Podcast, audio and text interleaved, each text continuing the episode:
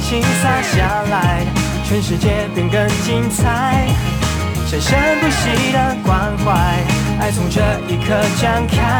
无论在什么地方、时间，都要你明白。都说出来，地球的爱，因为阳光而存在。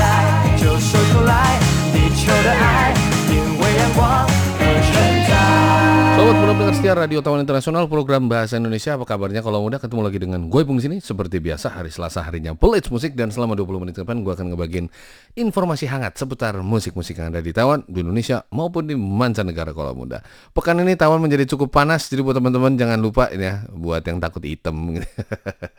Kalau gue kan emang dasarnya ada hitam gitu kalau muda nih Jangan lupa untuk selalu jaga kesehatan tubuhnya kacamata hitam ya kacamata hitam biar keren gitu ke mana-mana gitu ya. Bawa payung kalau bisa nih ya. Jangan lupa juga untuk minum air secukupnya. Nggak boleh banyak-banyak. Yang cukup aja kalau muda semoga teman-teman selalu dalam kondisi fit dan juga sehat selalu nih ya. Dan broadcast tetap dijalankan masker dalam segala kondisi. Yuk kita lanjut pembahasan kita di pekan lalu. Dan kita akan mengupas tuntas di pekan ini ya terkait yang namanya e, cara musisi untuk mendapatkan uang dari berbagai platform online yang disediakan. Dan kita juga akan sedikit e, meng, apa ya, membahas ya, berdiskusi lah ya, fungsi label itu apanya. Yuk langsung aja.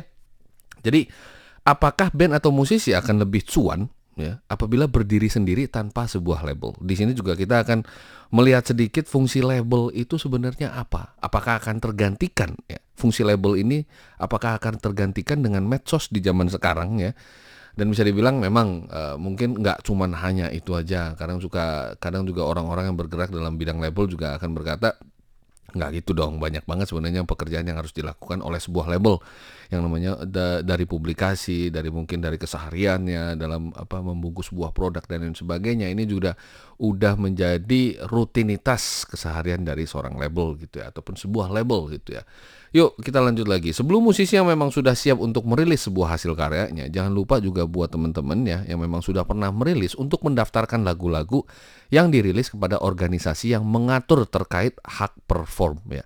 Seperti uh, ada ASKAP ya, di Taiwan juga ada BMI ataupun SESAK gitu ya, SESAC ya dengan mendaftarkan lagu-lagu yang diajukan ya, lagu-lagu yang dirilis ya. Di saat yang bersamaan, musisi juga dapat memberikan kuasa kepada organisasi tersebut ya enaknya begitu. Jadi ketika kuasanya sudah diberikan ya kepada kepada organisasi hak perform nih kalau muda, setelah kuasa diberikan kepada organisasi tersebut, maka organisasi tersebut dapat melakukan aktivitas yang berkaitan dengan pendapatan ya di segala platform. Misalnya dapat mengkoleksi uang langsung kepada e, berbagai tempat, misal stasiun radio ataupun mungkin layanan musik streaming online gitu kalau muda. Enaknya gitu. Jadi ketika kita sudah memberikan kuasanya, mereka akan jalan sendiri untuk mengkoleksi uang-uang yang yang yang sebagai hak kita gitu loh. Berikutnya juga masih ada layanan distribusi lisensi di mana pihak ini bertugas untuk mendistribusikan lagu ataupun hasil karya di berbagai platform streaming, misalnya seperti TuneCore, DistroKid, ataupun mungkin yang buat teman-teman yang ada di Indonesia ataupun di Taiwan pasti sering banget dengar nama yang satu ini adalah CD Baby ya, di mana memang adalah sebuah perusahaan uh, distribusi yang memang akan mempermudah pekerjaan kita ya. Kalau misalnya kita lakukan sendiri juga bisa gitu ya. Tapi ketika ada channelnya kenapa nggak dipakai gitu kalau mudahnya. Lalu bicara lagi tentang hak cipta yang dapat dikategorikan menjadi dua bagian. Yang pertama ini adalah hak cipta rekaman ya. Hasil dari hak cipta tersebut akan dibagi dua kepada artis dan juga label ya. Di mana hak cipta e, komposisi ya ini adalah dua paruhan kepada biasanya adalah penulis lagu dan serta publisher ataupun penerbit kalau ada gitu ya.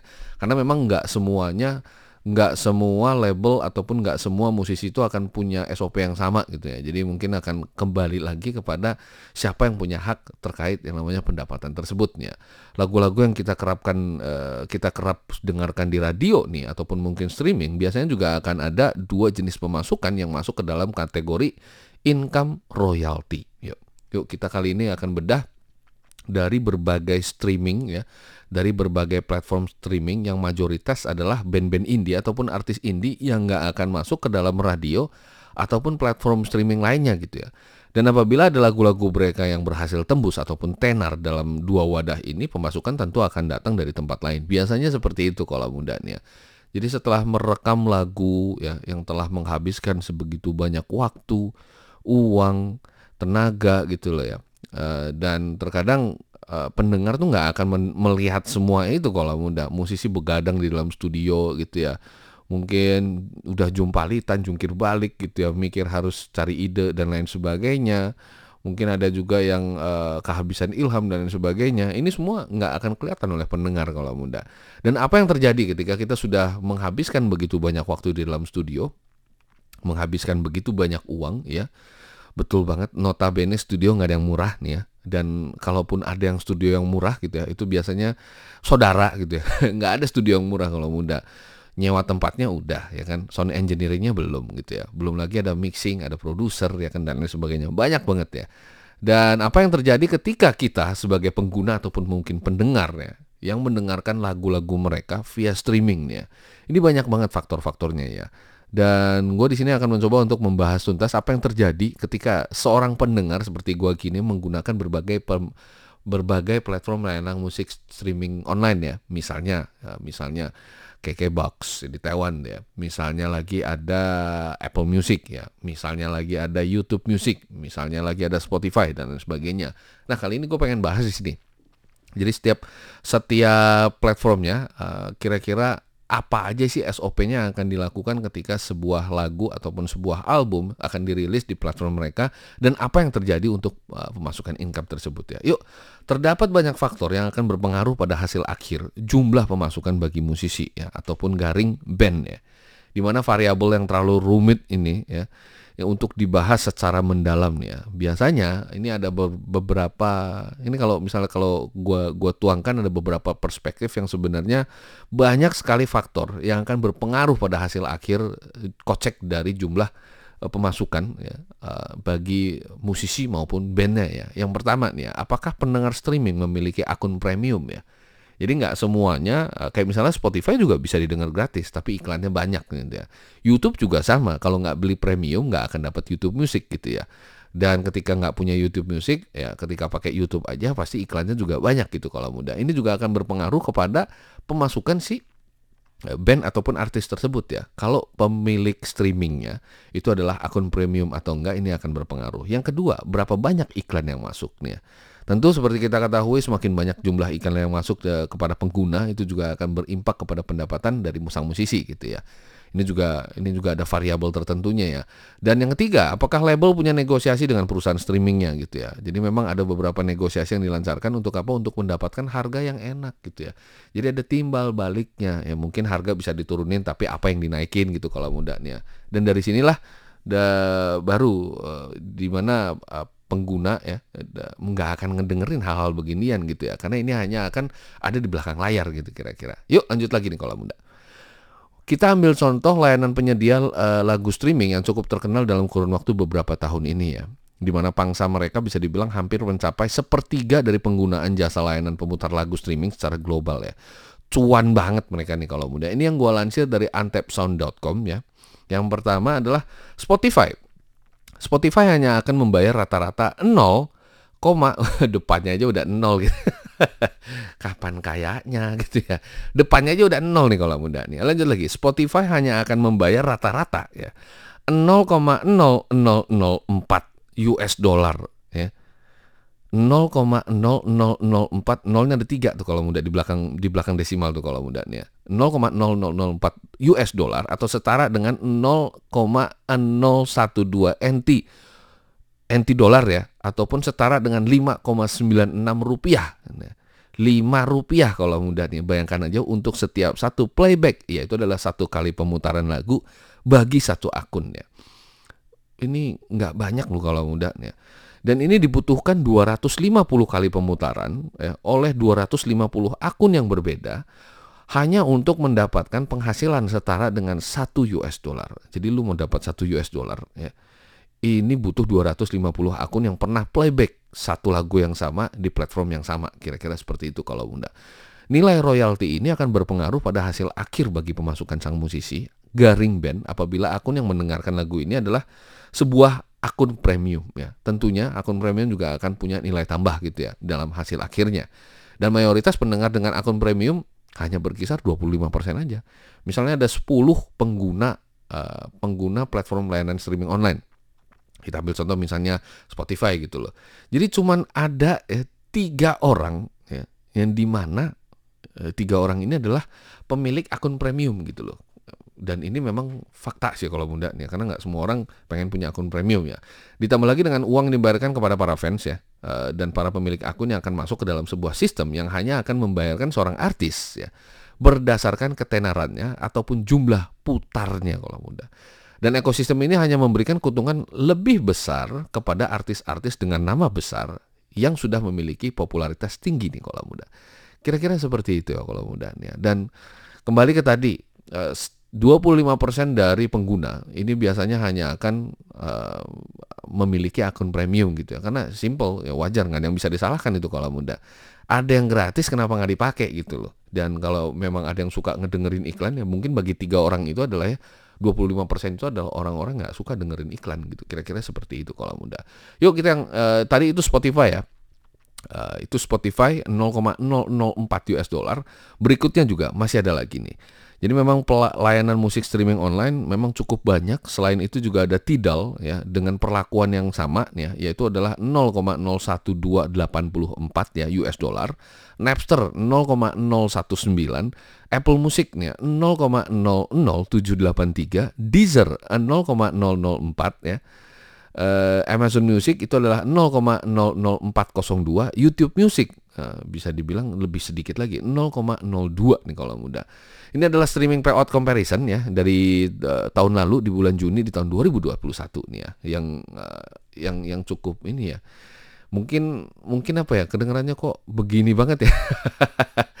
Makanya nggak kaya-kaya gitu kalau muda nih karena pemutarannya satu lagunya cuma segitu kalau muda. Memang mungkin banyak lagi ada yang berkata, tapi kan setiap streaming online biasanya satu lagu yang terkenal itu akan mencapai 2 juta, mungkin 3 juta eh, playback dan lain sebagainya. Itu yang terkenal kalau muda nih ya. Dan bagaimana kalau nggak terkenal ya? Lanjut lagi, ini yang gue lansir dari freeyourmusic.com ya. Dari jumlah pemasukan yang diterima oleh Spotify, bahwa terdapat 70% akan masuk ke tangan para pemegang hak, hak cipta nih ya. Di mana uang yang telah dibayarkan oleh pengguna akun premium ya ataupun garing para subscriber nih ya. Di mana semua uang ini akan dibagi merata kepada lagu yang diputarkan. Akan tetapi sistem ini juga akan melacak lagu-lagu terbanyak dengan playback terbanyak. Ambil contoh nih misalnya kalau Bunda lagu-lagu rilisan dari Drake ya yang berkontribusi kepada semua lagu yang dipertahankan oleh Spotify ya. Jadi ini semua lagu misalnya ada 10 ribu lagu dalam satu bulan yang diputarkan oleh Spotify nih ya. Drake ini uh, berkontribusi playback sebanyak 5% dari total jumlah pemutaran lagu yang ada di Spotify. Dan Drake mendapatkan 5% keuntungan tersebut nih kalau muda.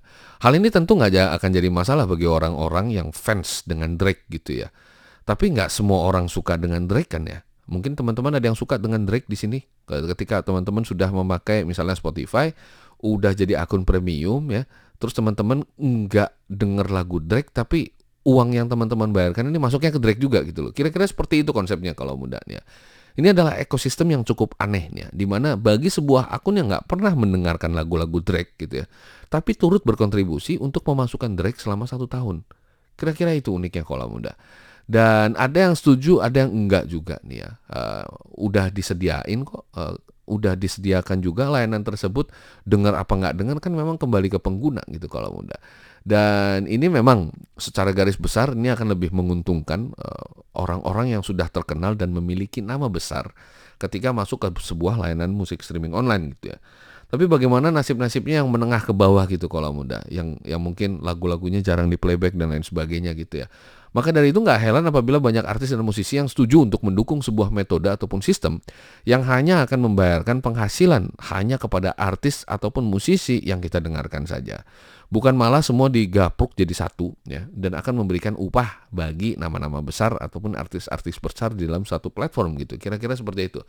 Penjelasan di atas ini mungkin nggak begitu krusial bagi pendengar ya tapi fakta di atas ini punya pengaruh yang cukup besar eh, bagi para penggiat karya di sektor industri musik nih ya. Belum lagi hasil pemasukan ini nggak hanya digunakan sendiri nih ya. Masih banyak lagi bagian yang harus memang dipotong kepada beberapa peran lainnya yang telah berkontribusi misal kepada teman seband, yang penulis lagu, produser, para tamu, ada mungkin kolaborasi, ada mungkin juga label dan kalau punya manajer tentu manajer juga harus digaji toh ya. Dengan begitu banyak banget porsi yang harus dipotong kalau muda. Udah sedikit tadi mulainya aja untuk setiap playback aja 0,00. Ini harus dibagi lagi nih kalau muda nih. Tentu jumlah pemasukan untuk setiap uh, potongannya akan semakin sedikit ya. Ini berbeda dengan SoundCloud ya. Ini mungkin yang terakhir nih karena waktunya sepertinya udah pengen di penghujung acara. Ini berbeda dengan SoundCloud yang telah merumuskan sebuah konsep baru pada tahun lalu nih, tahun 2021 ya. Sepertinya metode ini memang lebih di, uh, jadi favorit buat para musisi ya, yaitu adalah sebuah royalti yang berbasis fan base ya atau fan powered royalties ya. Ini adalah sebuah konsep di mana musisi akan dibayarkan sesuai ya dari pendengar yang akan memutarkan ataupun mendengarkan lagu rilisan dari sang artis yang disukainya fansnya semakin banyak, lagu yang diputar semakin banyak, secara otomatis pendapatan akan lebih tinggi nih ya. Di mana sejalan dengan kerja keras musisi ya, di mana uangnya juga akan masuk dari para subscriber yang hanya akan diberikan kepada pengikut ataupun subscriber ataupun pemilik akun premium kepada seorang musisi yang kita sukai kalau muda. Siapakah yang dapat menjadi artis di SoundCloud ya? Ini bisa dibilang uh, artis yang telah melewati sensor dan memberikan kuasanya untuk monetisasi hasil project via SoundCloud di mana layanan ini adalah dua simbiosis mutualisme dalam sebuah layanan penyedia musik streaming dan royalti yang dibayarkan ini akan berdasarkan dengan porsi dan juga jam terbang dari sebuah hasil karya yang sesuai diberikan langsung dari pendengar kepada sang artis termasuk iklan yang masuk, akun premium, jumlah pemutaran lagu dan lain sebagainya. Ini adalah dua metode yang berbeda. Tentu nggak ada hubungannya sama pendengar ya. Pendengar hanya mendengarkan ya. Di mana toh dari sisi pendengar yang penting kan udah bayar akun premium ataupun mungkin mau donasi dan lain sebagainya. Ter kembali lagi kepada kepada selera kita gitu ya. Kalau misalnya kita nge ngebet banget ataupun ngefans sama band ini ataupun artis ini biasanya juga kita akan memberikan donasi kita akan membeli subscribernya kita juga akan menjadi member premium dan lain sebagainya.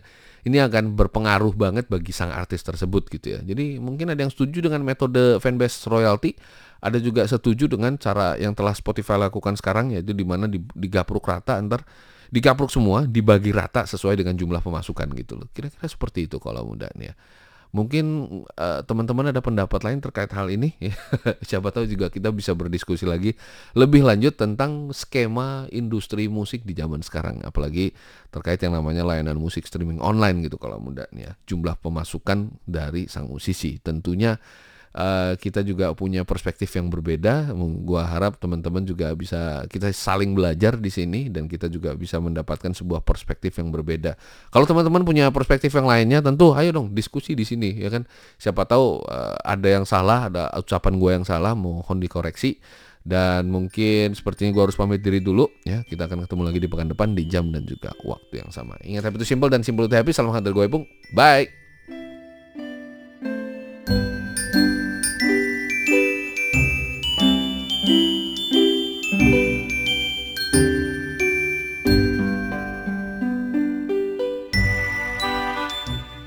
Para pendengar sekalian, demikianlah siaran dari Radio Tama Internasional program Bahasa Indonesia. Acara kami sendiri disiarkan tiga kali sehari antara lain, siaran pertama disiarkan pada pukul 10 hingga 11 UTC dengan gelombang SW 11915 kHz.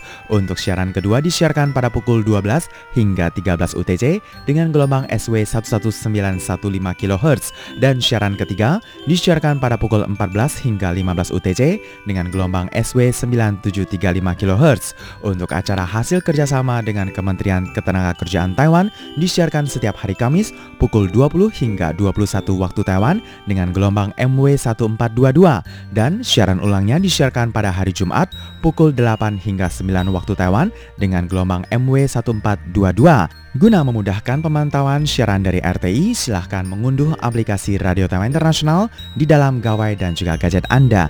Jangan lupa untuk menambahkan fanpage Facebook RTSI. Untuk kritik dan saran, silahkan kirimkan email Anda ke rtsi@rt.org.tw.